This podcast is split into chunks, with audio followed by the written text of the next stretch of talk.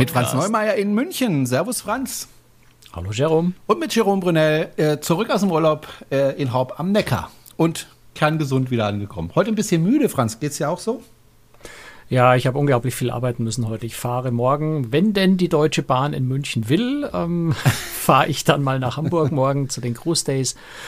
Ähm, und äh, insofern habe ich heute noch ganz viel wegarbeiten müssen. Das schlaucht ein bisschen. Du hast erzählt, dein Baggerfahrer hat irgendwie die Oberleitung beschädigt und hat dann. Ja, nicht nur eine, sondern der Baggerfahrer ja. hat irgendwie die gesamte Münchner S-Bahn und den gesamten Münchner Zugverkehr lahmgelegt ja, mit einem Rempler offensichtlich. Der hat bestimmt jetzt Spaß mit seinem Chef. Das glaube ich auch. Na, ich glaube, der hat keinen Spaß mehr, der ist schon gefeuert. Nein, das glaube ich. Der arme Kerl, er kann im Kerl. Zweifel ja nichts dafür. Außerdem, wir haben kleine, ja, kleine Unachtsamkeit und schon geht die Welt ja, unter. Ja, wir haben ja ähm, Mangel an Arbeitskräften und auch Baggerfahrer sind, glaube ich, gesucht. Ich glaube, der muss sich da nicht Sorgen machen, aber Ärger gibt es bestimmt. Naja. Und der Chef hatte wahrscheinlich auch Ärger wegen Schadensersatzforderungen. die Firma mal. hat hoffentlich eine gute Haftpflichtversicherung, ja. ja.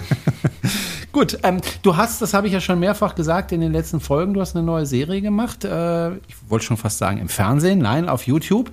Äh, ist sowas ähnliches. Auf dem Kanal Cruise Tricks und äh, zwar zum Thema Umweltschutz. Ich kann das nur sehr empfehlen. Also wer sich damit mal ein bisschen beschäftigen möchte, das einfach mal sehen möchte, was, was passiert da eigentlich in der Kreuzfahrt, was sind die Entwicklungen, was passiert da, dem empfehle ich diese Serie sehr. Ähm, da geht es eben, wie gesagt, um das Thema Umweltschutz und um das Thema Umwelt. Ähm, oder mit dem Thema Umwelt beschäftigen wir uns heute auch. Da gibt es nämlich in Europa massive Neuigkeiten. Das kann man, glaube ich, nicht anders sagen. Massive Neuigkeiten, also man könnte schon fast sagen, spektakuläre Neuigkeiten zum Thema Umweltschutz. Es geht um die Treibstoffe und darum, dass diese Treibstoffe ähm, immer CO2-neutraler äh, werden müssen. Äh, wir wissen, wenn etwas verbrannt wird, dann entsteht CO2. Wir wissen aber auch, es gibt zum Beispiel synthetische Treibstoffe. Da wird erstmal CO2 dem Kreislauf entzogen und dann wieder zugeführt bei der Verbrennung. Also ist es CO2-neutral. Ähm, Franz, was, was gibt es denn Neues? Also die Europäische Union, also die Kommission hat das äh, eingebracht, äh, die Idee, nämlich die Fuel EU Maritime Initiative im Juli 2021, seitdem läuft das Ganze. Ähm, und ist also Teil dieses, dieses äh, Fit for 55 äh, Programms. Das hat sicher jeder schon mal gehört, was das Thema Klimaschutz in der EU angeht. Ähm, dieses 55 in diesem Fit for 55 übrigens, wer das noch nicht weiß, ich musste auch erstmal nachschauen. Ich dachte mir, was soll man dieses Fit für 55, wenn das Ziel klimaneutral bis 2050 ist? Ähm, dieses 55 bezieht sich auf eine Reduzierung der Treibhausgasemissionen um mindestens 55 Prozent bis 2030. Das ist also okay. der Kern mhm. dieses dieses, dieses Gesamtprogramms Fit für 55, was die EU da äh, voranbringt und ganz viele äh, Gesetze, Initiativen in dem Zusammenhang schon gemacht hat. Und das, über was wir jetzt heute reden, weil die eben gerade jetzt im Juli verabschiedet wird und, und es ist noch nicht veröffentlicht, das heißt noch nicht in Kraft, aber es tritt demnächst in Kraft, äh, ist eben diese Fuel EU äh, Maritime Initiative, also die Treibstoff, äh, Schiffstreibstoffinitiative, wenn man so will. Und das Ding besteht aus zwei Teilen. Das erste ist eine Landstrompflicht für Schiffe. Also wir reden jetzt die gesamte äh, Episode durch von Schiffen. Das bezieht sich eben auf die Kreuzfahrt, aber eben auch, und das ist ganz wichtig, natürlich auf die Frachtschifffahrt. Frachtschifffahrt, Containerschifffahrt, die ja mit, mit Abstand mehr Schiffe am Laufen haben als die Kreuzfahrt und bezieht sich auch auf das gesamte Gebiet der EU und des europäischen Wirtschaftsraums. Das ist insofern spannend, als dass auch ein paar Karibikinseln nämlich mit drin sind. Hm. Ähm, Stimmt, und, über die Franzosen, ne? Zum Beispiel. Äh, zum Beispiel, ja. Also mhm. es ist ja Guadeloupe, Martinique, Saint-Martin. Mhm. Ähm, das sind also vor allem Guadeloupe und Martinique dürfte dann auch die Kreuzfahrt, denke ich, äh, betreffen. Also wenn amerikanische Reedereien von, von, von Miami aus nach Guadeloupe oder nach äh, Martinique äh, fahren wollen, Saint-Martin wird eher die, die, die holländische Seite Saint Martin angefahren. Ähm, wenn die dahin wollen, müssen sie sich dran halten. Insofern, als dass nämlich die Fahrt in die EU hinein oder die Fahrt aus der EU heraus ähm, zumindest zu 50 Prozent also die 50 Prozent der Strecke, 50 Prozent der Emissionen, wie auch immer man das rechnen will, ähm, sich an diese neuen Regeln halten müssen. Insofern betrifft also nicht nur den innereuropäischen EU-Verkehr, sondern es betrifft auch den Verkehr eben gerade beim, im Frachtbereich da natürlich besonders wichtig. In der Kreuzfahrt, die paar Transatlantikreisen kann man da fast vernachlässigen, aber im, im Frachtverkehr natürlich alles, was in die EU rein und aus der EU rausgeht, jeweils zur Hälfte. Insofern schon ein, ein, äh, ja, ein sehr, sehr mächtiges Tool, was die EU da nutzt, weil es einfach ein sehr, sehr, sehr große Zahl an, an, an Schiffen betrifft und einen sehr großen Wirtschaftsraum betrifft. Sprich, das hat enorme Auswirkungen letztendlich. Also, da ist eine Landstrompflicht ab 2030 und äh, es gibt eine stufenweise Pflicht zur Reduzierung des, äh, der Klimagasausstoße, also CO2-Äquivalente. Das bezieht sich nicht nur auf CO2, sondern das bezieht sich auch auf Methan, Klammern LNG in flüssiger Form, ähm, und auch auf Distickoxid. Ehrlich zu sein, also N2O, ich weiß nicht genau, wo, wo und wie das entsteht. Ähm, Im Wesentlichen reden wir eigentlich über, über Kohlendioxid und über Methan, also das, was bei, bei also Methan ist ja in verflüssigter Form LNG, also mhm. betrifft es LNG und jeder möge mir jetzt verzeihen, wenn ich ab sofort eher von LNG und nicht von Methan rede, auch wenn es nicht exakt dasselbe ist, weil es unterschiedliche Aggregatzustände sind, aber am Ende geht es um diese zwei äh, Treibhausgase, die eben schrittweise ähm, bis 2050 dann um 80 Prozent im Verhältnis zu 2020 äh, reduziert werden müssen. Ich sage mal ganz kurz die Zahlen, damit man sich das auch vorstellen kann, wie schnell das mhm. oder wie langsam das geht. Das kann jeder für sich selber entscheiden. Zwei Prozent ist das erste Ziel ab 2025, 6 Prozent ab 2030. Dann geht es weiter 2035, also fünf Jahre später mit 14,5 Prozent. Ab 2040 31 Prozent, ab 2045 62 Prozent und dann, du hast es schon gesagt, ab 2050 80 Prozent. Die letzte Zahl ist die, die mich ein bisschen überrascht hat in dieser mhm. ganzen Tabelle, weil das Ziel in der EU ist ja eigentlich bis 2050 klimaneutral zu sein. Und 80 Prozent ist jetzt nicht klimaneutral. Ähm, ich vermute aber, dass da natürlich sehr, sehr schlaue Köpfe irgendwelche äh, Rechnungen und Hochrechnungen für die Zukunft gemacht haben und festgestellt haben, 100 Prozent ist unrealistisch. Äh, also die Motivation dafür kenne ich jetzt nicht, warum da nur 80 Prozent festgesetzt wurden. Aber das sind ja nur auch die Mindestanforderungen, die gestellt werden. Also das müssen alle Schiffe in der EU auf jeden Fall erfüllen und natürlich nimmt ihnen niemand übel, wenn sie mehr erfüllen. Da sind wir, glaube ich, schon bei der Kreuzfahrt, weil ich bin mir sehr sicher, die Kreuzfahrt wird da wesentlich schneller vorankommen, weil sie ja auch andere Möglichkeiten hat, auch öffentlich unter einem anderen Druck steht äh, und sich selber auch ganz andere Ziele gesetzt hat. Also wir haben ja Reedereien, ähm, also viele eigentlich inzwischen, äh, die sagen, sie wollen 2030 schon, also in sieben Jahren, das heißt, diese Schiffe müssen sie in zwei, drei Jahren spätestens fertig äh, anfangen zu planen. 2030 das erste klimaneutrale, also komplett klimaneutrale Schiff schon ähm, auf dem Markt haben. Jetzt bezieht sich diese Vorschrift hier aber natürlich die neue nicht nur auf Neubauten, sondern die bezieht sich eben auf alle Schiffe. Und deswegen zieht sich das etwas nach hinten raus, weil ich natürlich jetzt ein bestehendes Schiff nicht ganz so leicht klimaneutral machen kann, wie wenn ich ein neues Schiff baue, in das ich zum Beispiel eine Brennstoffzelle reintue, äh, die quasi schon per se, wenn ich den richtigen Kraftstoff habe, äh, vielleicht klimaneutral ist. Mhm. In Kürze erreichen wir Hauptbahnhof Angleis. Reisende, Flughafen bleiben an Bord. Nächster Halt, Hauptbahnhof. Wo du bist, geht nur dich etwas an. iOS hilft dir zu bestimmen, mit welchen Apps du deinen genauen Standort teilst. Es steckt mehr in einem iPhone. So. Wie? Na, das erklärt, glaube ich, so ein bisschen diese Stufen und ich glaube aber, dass die Kreuzfahrt da wahrscheinlich schneller sein wird, also schneller die höheren Werte erreichen oder die niedrigeren CO2-Werte so rum äh, erreichen wird, als die Vorschriften hier sind. Wie kann man denn das erreichen? Also welche Möglichkeiten haben denn die verschiedenen Reedereien zu sagen, okay, wir emittieren weniger CO2? Kann man das ähm, durch Einsparungen des Treibstoffverbrauchs sowieso machen. Also macht man ja eigentlich sowieso, dass man versucht, Klar. diese immer effizienter zu machen. Gilt das oder sagt man dann, nö, du verbrennst 100 Liter Treibstoff, da musst du auch für diese 100 Liter so und so viel Prozent weniger emittieren oder wie funktioniert das dann? Also äh, als Basis gilt die gilt, gilt ja der CO2-Ausstoß oder der CO2-äquivalente Ausstoß. Ich rede jetzt einfach von CO2-Ausstoß vereinfacht ähm, von 2020 und da hat die EU einen, einen Wert von 91,16 Gramm CO2-Äquivalente pro Megajoule Energie ähm, berechnet. Das heißt, es bezieht sich auf den Ver äh, auf die genutzten Kraftstoffe, also auf die verwendete Energie. Ähm, das heißt, wie weit du damit fährst, interessiert eigentlich keinen Menschen. Das heißt, wenn du 100 Liter Treibstoff verbrauchst, ähm, dann darf, dürfen diese 100 Liter Treibstoff nicht mehr als einen bestimmten Wert CO2 ausstoßen. Ähm, das heißt, Energieeffizienz bringt dir in dem Zusammenhang dann als Schiff nichts. Ja, also langsamer fahren, äh, weniger Treibstoff verbrauchen bringt dir in dem Zusammenhang nichts, weil die Werte berechnet werden nach der Menge der Energie, die du freigesetzt hast, die du, was sagt man, ich, ich versuche mal das Wort verbrauchen zu vermeiden, weil jeder weiß, dass man Energie nicht verbraucht. Ähm, also, ja, also, ne?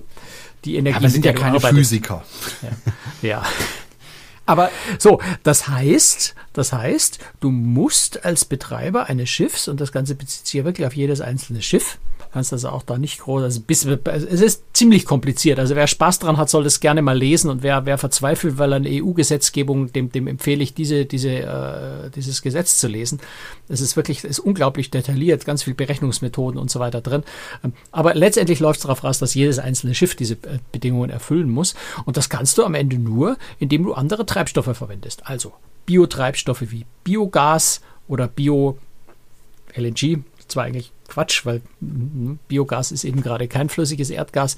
Also Biogas, ähm, Biokraftstoffe, also Biodiesel oder sowas, was, was so in den Biogas an, nicht in Biogasanlagen, sondern aus, aus, aus, äh, ja, aus, aus na, wie heißt denn, organischen Stoffen äh, hergestellt wird aus recycelten fossilen Kraftstoffen. Die EU zählt es übrigens ziemlich genau auf, was für, was für Sachen da in Frage kommen. Ähm, und dann natürlich äh, die, gesamte, äh, die gesamte Welt der nicht biologischen Hersprungs. Also da ist die Abkürzung ist RFNBO, Renewable Liquid und Gaseous, wie spricht man das aus? Verdammt, gasförmige Fuel of Non-Biological Origin. RFNBOs. Ähm, also letztendlich sind das synthetische Kraftstoffe, um es wissentlich vereinfacht doch gleich.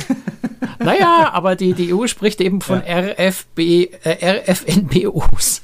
Gut. So, also es geht um, vor allem um synthetische Kraftstoffe, die da natürlich besonders äh, weiterhelfen. Und deswegen fördert die EU am Anfang, in der Anfangsphase, diese synthetischen Kraftstoffe auch besonders, indem die Einsparungen mit synthetischen Kraftstoffen nämlich bei dieser ganzen Berechnung doppelt berücksichtigt werden. Also es ist so ein besonderer Anreiz, mit synthetischen Kraftstoffen zu arbeiten, weil du da quasi einen doppelten Effekt damit hast, wenn man so will. Du kennst mich, äh, ich beschäftige mich ja auch mit dem Thema äh, in gewisser Weise über die Elektromobilität und die Alternativen, die es zur Elektromobilität gibt. Denn wenn du äh, im Thema Elektromobilität bist, dann wirst du immer damit konfrontiert, ja, aber synthetische Kraftstoffe oder Wasserstoff ist doch ganz toll. Ähm, und äh, ist es eben nicht, äh, zumindest für den Automobilbereich. Ähm, das Problem bei synthetischen Kraftstoffen ist ja, dass man die auch herstellen muss. Die liegen ja nicht auf der Straße, die muss man mhm, herstellen. Genau. Und die Herstellung von synthetischen Kraftstoffen kostet nun mal eine Menge Energie. Und es macht im Grunde nur dann Sinn, synthetische Kraftstoffe herzustellen, wenn diese Energie, die man dafür verwendet, grüne Energie ist. Also äh, vom genau. Windrad, von, von der, von, vom Solarpanel, woher auch immer. Aber dass es eben nicht vom Kohlekraftwerk kommt. Nun haben wir aber das Problem, von dieser Energie haben wir bisher nicht genug. Und das ist ja ein Problem, das kann die Schifffahrt alleine. Gut, die könnten jetzt selber Windräder aufbauen, aber ich meine, das ist vielleicht nicht unbedingt. Tut ja zum Teil. Also ja. Tribune hat, äh, ist beteiligt an einem Windpark in mhm. Arizona. Gut, dann müssen sie Windparks bauen, die, die mhm. Reedereien überall. Und zwar viele Windparks, weil, wie gesagt, also es braucht wirklich viel Energie, um, um diesen Kraftstoff herzustellen. Wobei, jetzt muss man ja eher sagen, es macht überhaupt keinen Sinn, dass die, dass die Reedereien ihren eigenen Kraftstoff herstellen. Ne? Da ja. muss einfach ein Markt entstehen, wo die jetzigen Shells, Exxons und, und BPs und wie sie alle heißen auf dieser Welt, äh, die jetzigen Kraftstoffhersteller, äh, eben den dann ent hoffentlich entstehenden Markt durch diese neuen Regulierungen äh, entsprechend bedient mit Kraftstoffen, die es im Moment realistischerweise, wenn man sich den Markt anguckt, nahezu nicht zu bekommen sind. Also ganz, ganz kleinen Mengen, sehr, sehr teuer kann man solche Kraftstoffe kaufen, auch heute schon. Aber wie du sagst, es macht auch keinen großen Sinn, die im Moment herzustellen aus, aus Kohleenergie. Ähm, das, der, der Markt muss erst entstehen und dieses Angebot muss entstehen. Und der Knackpunkt, warum es für die Schifffahrt ein bisschen anders ist als für Autos, ist natürlich, dass du ein Auto so wie wir das ja aktuell schon sehen, kannst du natürlich mit dem Strom direkt betreiben. Warum soll ich Strom nehmen und das Ganze in einen Kraftstoff umwandeln mit entsprechenden Energieverlusten? Ähm, nein, Energie kann man nicht verlieren, aber ne, also mit niedrigem Wirkungsgrad, also weniger Energie als in dem Strom drinsteckt, kann ich dann in Methanol oder in, in, in irgendeinen Biodiesel, äh, in, in synthetischen Diesel machen, um dann Diesel im Auto wieder zu verbrennen. Da kann ich den Strom ja einfach auch gleich direkt verwenden, ohne diesen Verlust dazwischen zu haben. Beim Schiff ist oder auch bei Flugzeugen ist die Situation eine andere. Da kann ich den Strom eben nicht direkt verwenden, weil ich Akkus in dieser Größe weder im Flugzeug noch im Schiff vernünftig verbauen kann. Das heißt, auf dem Schiff oder im Flugzeug brauche ich in irgendeiner Form flüssig oder gasförmige Kraftstoffe, die ich dann dort verbrennen kann. Anders funktioniert es mit dem Schiff einfach nicht, weil ich, weil ich die Akkus auf dem Schiff nicht sinnvoll verwenden kann. In Klammern, außer natürlich der Akkueinsatz, den es auf Schiffen gibt für Peak Shaving, da haben wir schon mal drüber gesprochen, aber ich kann nicht das komplette Schiff damit betreiben. Ähm, das heißt, ich brauche entweder einen Kraftstoff, den ich am Schiff in Dieselmotoren verbrennen kann, oder ich brauche einen Kraftstoff, den ich am Schiff in Brennstoffzellen, in Wasserstoff umwandle, am Schiff dann nochmal in Wasserstoff umwandelt und dann in den Brennstoffzellen verwenden kann. Deswegen ist für die Schiffe diese synthetischen Kraftstoffe wahnsinnig wichtig und deswegen halte ich, da bin ich bei dir, synthetische Kraftstoffe für PKWs für totalen Unsinn. Und ich glaube, jeder Fachmann, den man fragt, sagt einem das auch, Absolut. dass es natürlich Quatsch ist, äh, Stromenergie in äh, Energie, in einen Energie, flüssigen Energieträger umzuwandeln, um ihn dann im Auto zu verbrennen, statt einfach den Strom direkt zu verwenden. Ja, das ist halt so der, der wesentliche Unterschied zwischen PKWs oder auch LKWs, wobei bei LKWs schon wieder sich leichter tut. Denkt man über Wasserstoff zum Beispiel nach, etwas mehr als beim PKW. Ja, wobei, da kann ich sagen, ähm, dass, dass äh, bei LKW-Batterien tatsächlich erstaunlich gut funktionieren. Mhm. Hätte ich ja. auch nicht gedacht. Ich muss ganz ehrlich sagen, ich war dem sehr kritisch gegenüber. Batterien für LKW funktioniert aber tatsächlich. Ja.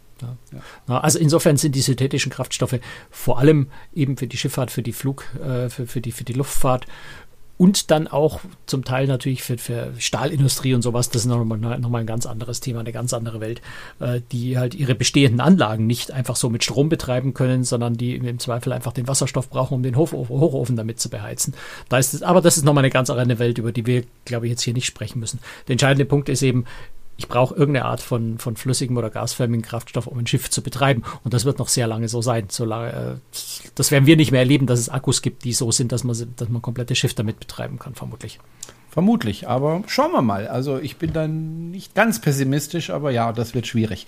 Also ich bin jetzt 55, äh, bis 2050 bin ich dann, äh, wie alt bin ich dann? So gehe ich auf die 80 zu oder so.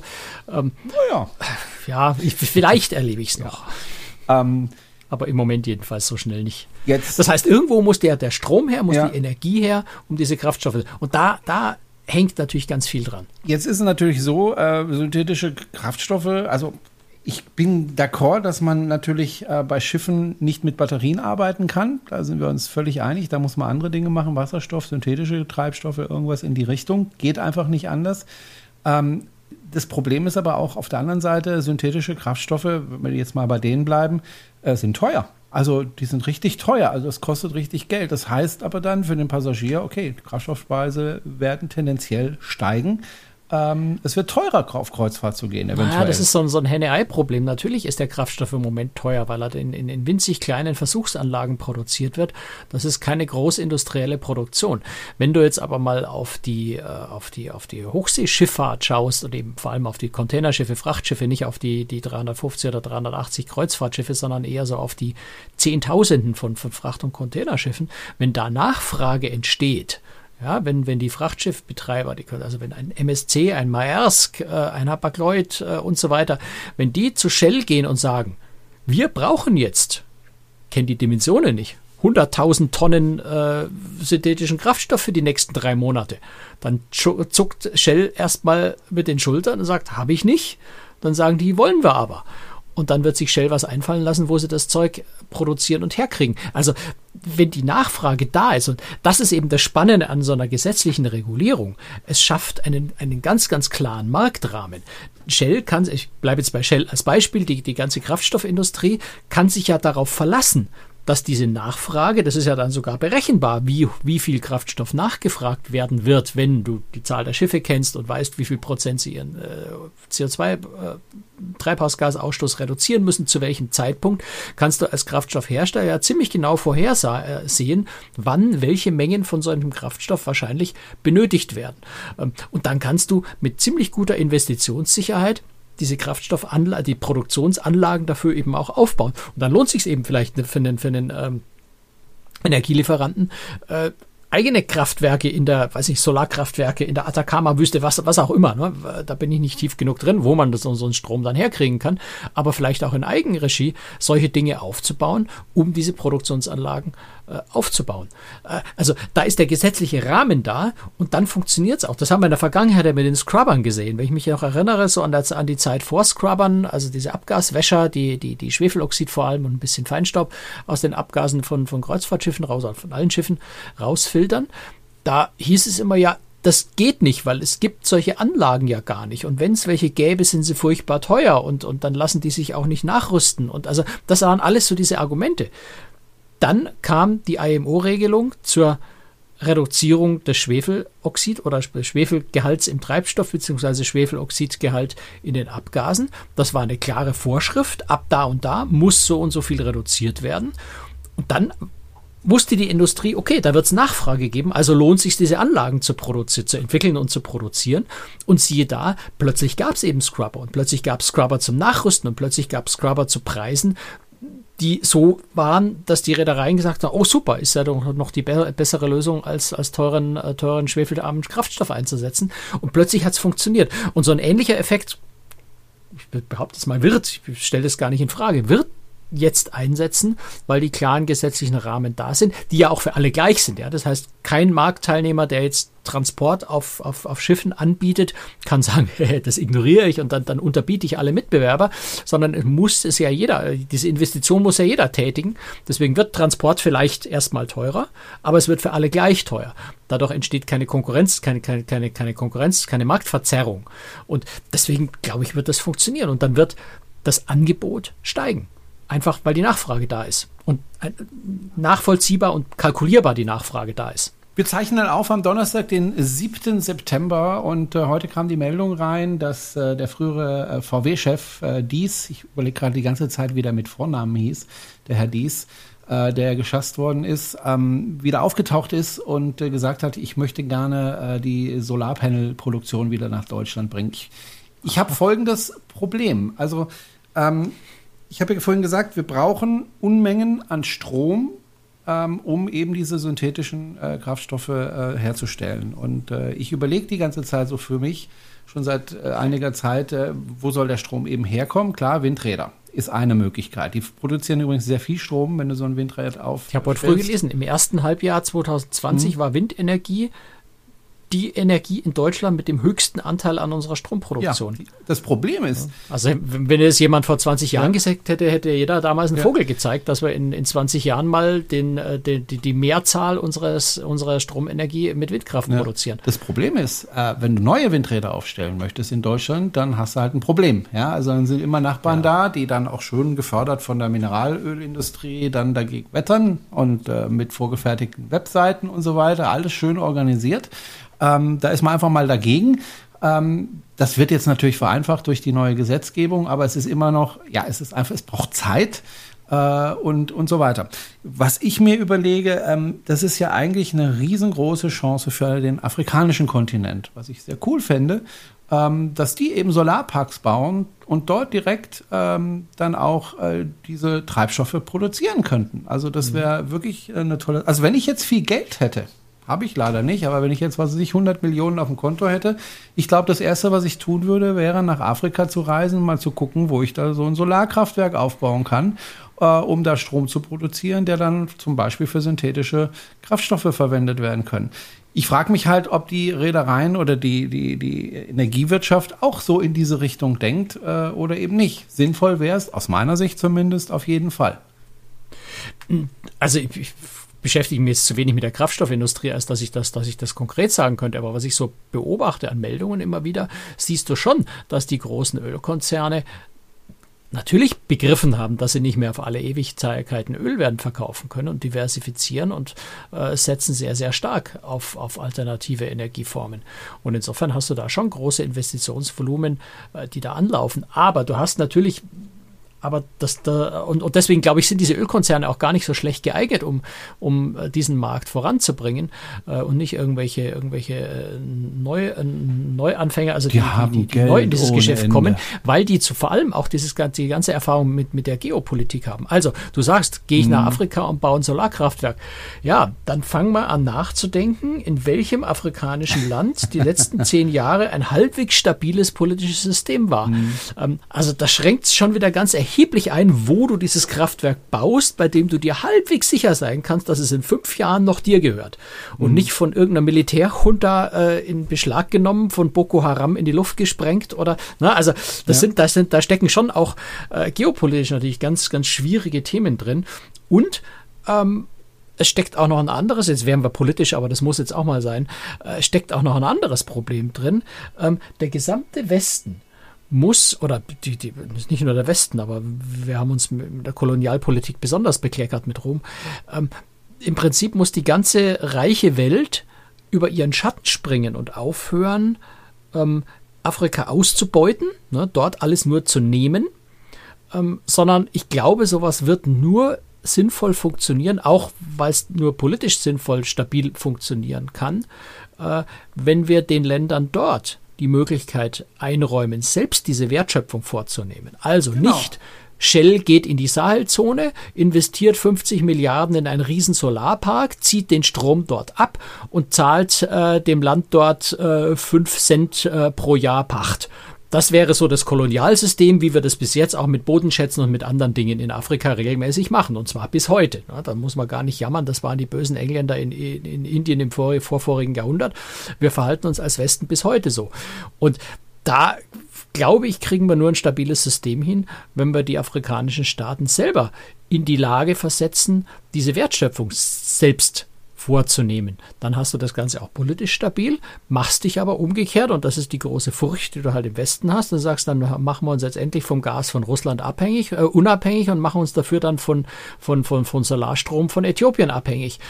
Ähm, und das will natürlich auch niemand so wirklich sich von einer Abhängigkeit in die nächste begeben. Und das sind dann auch, so, glaube ich, so diese großen politischen Schwierigkeiten, in denen wir uns da bewegen, wo man eine vernünftige Lösung finden muss, die vor allem halt auch schnell vorangeht. Mhm. Wir haben jetzt auch nicht Zeit, 30 Jahre lang ein paar afrikanische Staaten so zu stabilisieren, dass man sie dann wieder weiter ausbeuten und zugrunde richten kann, sondern es muss ja alles jetzt passieren. Wir haben ja die Situation im Moment so, dass äh, bei uns im Westen, nenne ich es jetzt mal, USA, Europa, Asien, produziert wird und äh, es andere Staaten gibt.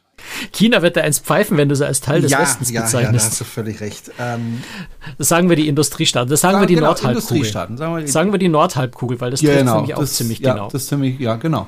Ähm, auf der anderen Seite ist es so, dass ähm, wir Energie brauchen. Wir produzieren, wir brauchen dafür aber Energie und Rohstoffe. So, die haben wir uns bisher, also die, die Energie haben wir uns vor allem jetzt in Europa aus Russland geholt. Das funktioniert nicht mehr.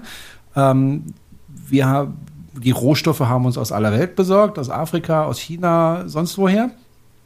Und ähm, jetzt ändert sich das ja. Also wir wollen ja kein Öl mehr verbrennen, wir wollen kein Gas mehr verbrennen, mittelfristig, langfristig. Ähm, was ist die neue Form der Energie? Und es ist tatsächlich aus meiner Sicht einerseits die Windenergie und auf der anderen Seite die Solarenergie. Gut, manche Und sagen zum Teil Wasserkraft. zum nachdem, Teil Wasserkraft, aber das, zum Beispiel. ja, aber das kannst du ja nicht mehr ausbauen. Da, da sind wir ja schon so, dass das, was wir haben, haben wir Ja, ja, ist und schon klar. mehr wird es nicht geben. Und zum Beispiel ähm, Wasserkraft äh, in Deutschland ist jetzt eher nicht so viel, wobei wir ja aus, aus dem Norden durchaus Wasserkraft äh, Ja, importieren. vielleicht kannst du in Grönland mal Wasserkraftwerke bauen, wenn der, wenn der Eispanzer noch weiter abschmilzt. Ja, da hast gut. du riesige Ströme. Da, okay, ja. Sarkasmus wieder Ja, Ende. aber ähm, und deswegen denke ich mal, dass das für den afrikanischen Kontinent äh, durchaus eine Chance ist, zu sagen, okay, wir haben ja Sonne ohne Ende. Die Sonne kostet uns nichts. Äh, wir müssen Solarzellen aufbauen. Solarzellen äh, sind günstig am Markt, also die sind relativ günstig. Ähm, ist also auch kein Problem. Ähm, wir können selber investieren, also die afrikanischen Länder. Natürlich können aber auch äh, Shell oder was weiß ich wer oder ich investieren oder du äh, in Solarenergie ähm, und daraus eben Kraftstoff machen, den man dann wieder exportieren kann. Das heißt, das wäre für Afrika auch eine Chance, sich da unabhängiger zu machen, denn das ist ja keine Raketentechnik. Also Solarpanels hinzustellen ist keine, Solar, äh, keine Raketentechnik und äh, Kraftstoffe daraus herzustellen auch nicht. Ähm, schon eher. Ja, klar, gut, ist im, ist, ist im großen Ja. Stil schon äh, sehr viel technologisches Know-how nötig, das jetzt ein Aber afrikanischer ja- Staat nicht hat. Aber Ja, aber es gibt ja auch, auch in Afrika Menschen, die, die Ingenieure sind und, und, und äh, ja, ja, ja, ja, klar. die da Ich gar nicht, dass es Fähigkeiten haben. möglich ist. Und ich finde, das ist durchaus, also wenn man diese Chancen nutzt und wenn der Westen einfach da unterstützend wirkt, und nicht der Westen, die, die Industrienationen äh, da unterstützend wirken, ist das, finde ich, äh, glaube ich, eine große Chance, ähm, da was zu bewegen. Ich fürchte nur, ähm, dass wir es wie immer machen werden und das versauen werden, nämlich äh, als Industriestaaten da hingehen und sagen, so, wir, wir pachten, so wie du es gesagt hast, wir pachten jetzt da Land und bauen da unsere Solardinger auf und ja, kriegt halt so gut wie nichts davon. Wäre schade, aber im Grunde müsstest du dort Solarenergie fördern, wo es die gibt und die gibt es halt eben mehr in Afrika oder auch Südamerika. Ähm, klar. oder Asien. Oder, Gewaltige Flächen. Ne, es gibt ja, Letztendlich auch mitten in den USA. Auch Ja. die USA hat riesige Flächen, Ja. die ungenutzt sind. Also da, da gibt da gibt's unglaubliches Potenzial. ja. Und auch wir können, also Solarenergie funktioniert. Also auch hier bei uns in Europa funktioniert das natürlich nicht. Nein, und das, deswegen habe ich vorhin gesagt, das ist, glaube ich, ein ganz, ganz, und das ist vielleicht der entscheidende Schritt überhaupt, der, der wichtigste Teil an diesem, äh, diesem neuen EU-Gesetz ist, dass es diesen gesetzlichen Rahmen gibt, der Investitionssicherheit schafft. Ja, du hast, es gibt die Möglichkeiten, aber ich investiere natürlich nur in etwas, wo ich weiß, das, was ich damit produziere, kann ich hinterher auch irgendwem verkaufen. Und wenn es irgendwo ein Gesetz gibt, wo drin steht, äh, die gesamte Schifffahrt muss dieses Zeug kaufen, dann weiß ich, da wird es jemanden geben, der das Zeug, was ich produziere, auch kauft. Genau. Und deswegen ist das, glaube ich, eine ganz, ganz wichtige Initialzündung, die da stattfindet, die trotzdem nicht von heute auf morgen alles voranbringt, aber doch einfach so einen ganz, ganz wichtigen Anstoß einfach gibt. Ja. Ein Nachteil dieses synthetischen Kraftstoffs ist aber nach wie vor natürlich, dass du ihn lokal, also auf dem Schiff, verbrennen musst mit den ganzen Nachteilen, die das mit sich bringt. Ne? Also klar, das verbrennt sauberer als den Stoff, den wir jetzt ver ver verbrennen, aber trotzdem ist es natürlich lokal eine Umweltbelastung. Und da finde ich es Ja, eben kommt gut, drauf an. Also wenn's, wenn es ein synthetischer Kraftstoff ist, dann hast du lokal eigentlich keine Emissionen. Gar keine Außer- mehr. Also ein außer bisschen CO2. schon noch, oder? Ne? Okay. Ähm, Nö. aber ich Nur das ist eine reine Chemie. Also Ja. du, du kannst, kannst ja LNG anschauen. Ne? Also Methan ist äh, Stimmt. das reicht, ja. CH4. Ja. das ist Kohlenstoff und vier Teile Wasserstoff. Mehr ist da ja nicht drin, theoretisch. Natürlich ist jetzt in, in, in fossilem Methan ist noch ein bisschen Verunreinigung drin, Mhm. aber im Grunde ist das äh, Kohlenstoff und, und, und Wasserstoff. Mehr ist da ja nicht drin in Methan. Das heißt, wenn du das verbrennst, entsteht ausschließlich CO2 ähm, aber kein, kein Feinstaub, kein, kein Schwefeloxid, kein, kein Stickoxid, also nichts, was, was umweltschädlich wäre. Ja, äh, bisschen schwieriger wird es bei dem ganzen Thema Biokraftstoffe, ja, wenn du aus Fischabfällen, aus, aus Holzindustrieabfällen, aus solchen Dingen äh, kann man ja auch äh, Kraftstoff machen. Die sind jetzt nicht ganz, äh, ganz neutral, was andere Emissionen angeht. Ähm, aber halt dramatisch niedriger als das, was wir, äh, was wir jetzt äh, bei den fossilen Kraftst Kraftstoffen haben. Ja, Insofern auf jeden Fall trotz allem Riesenfortschritt. Auf der anderen Seite ist natürlich so, wenn das Schiff auf, auf See ist, dann stört es niemanden, wenn da irgendwelche Schadstoffe durch die Luft fliegen. Also die, die, die, die kommen hier nicht bis zu den Menschen. Wenn sie in Häfen sind, ist das was Ich anderes. bin jetzt kurz davor zu sagen, ganz im Gegenteil. ja, ja, kommen wir gleich nämlich- dazu. Wir kommen Ja. gleich dazu.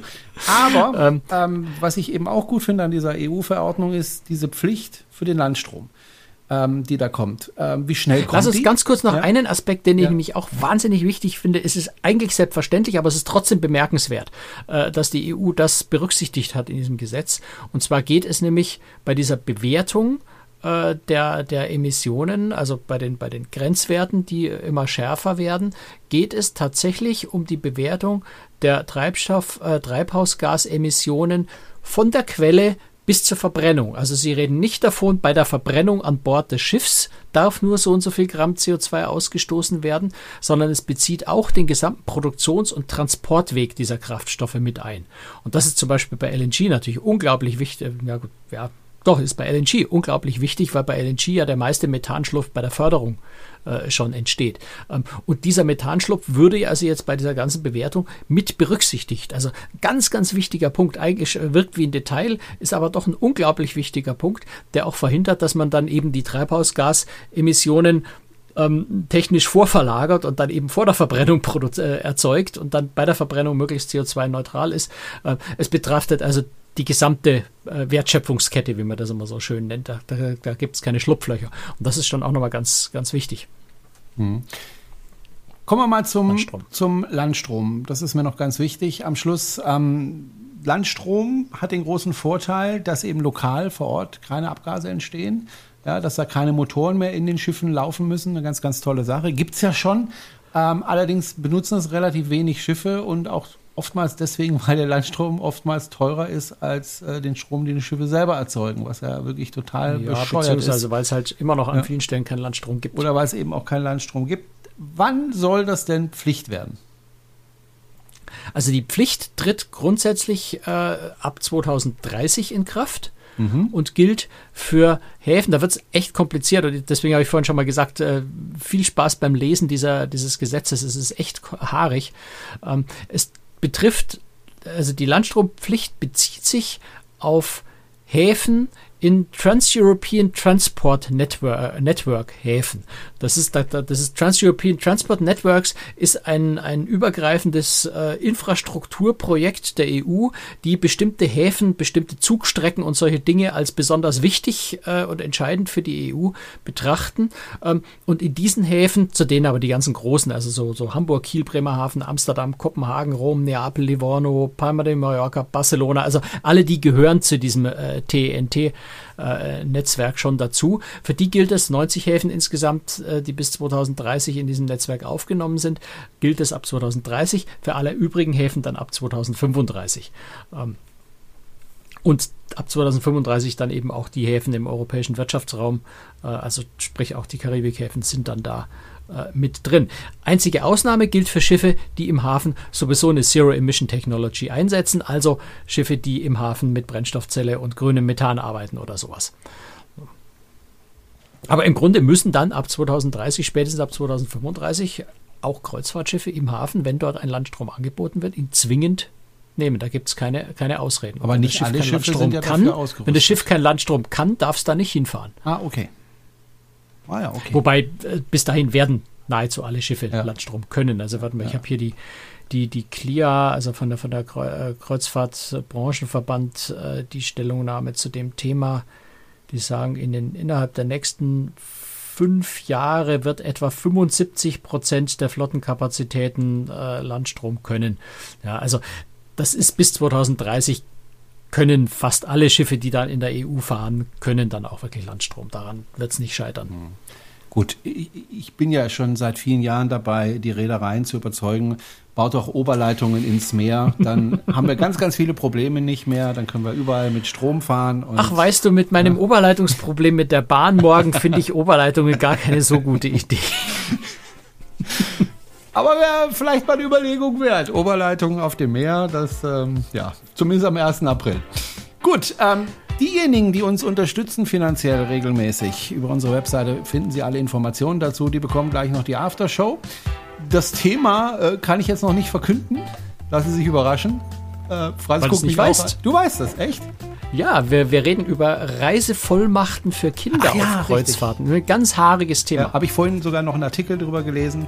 Ähm, das Problem hatte ich tatsächlich auch mhm. mal. Also, ähm, das äh, gleich in der Aftershow. Die gibt es eben, wie gesagt, für all diejenigen, die uns finanziell unterstützen. Und äh, da auch an dieser Stelle herzliches Dankeschön. Wenn Sie uns noch nicht unterstützen, dann überlegen Sie sich doch, ob Sie nicht ein paar Euro pro Monat uns zukommen lassen wollen. Und äh, als Dankeschön gibt es dann eben die Aftershow nach jeder normalen Folge. Empfehlen Sie uns auch gerne weiter. Wir freuen uns über jeden neuen Hörer und jede neue Hörerin. Und ansonsten hören wir uns auf jeden Fall in zwei Wochen wieder mit einer neuen Folge. Und dann war Franz ganz bestimmt wieder unterwegs. Dann gibt es ein bisschen weniger Zahlen, ein bisschen weniger Physik und ein bisschen mehr Reisen und ein bisschen mehr Spaß. Bis dahin, tschüss und bye bye. Tschüss, Franz. Bis dann, ciao, servus. Na, das hat ja wunderbar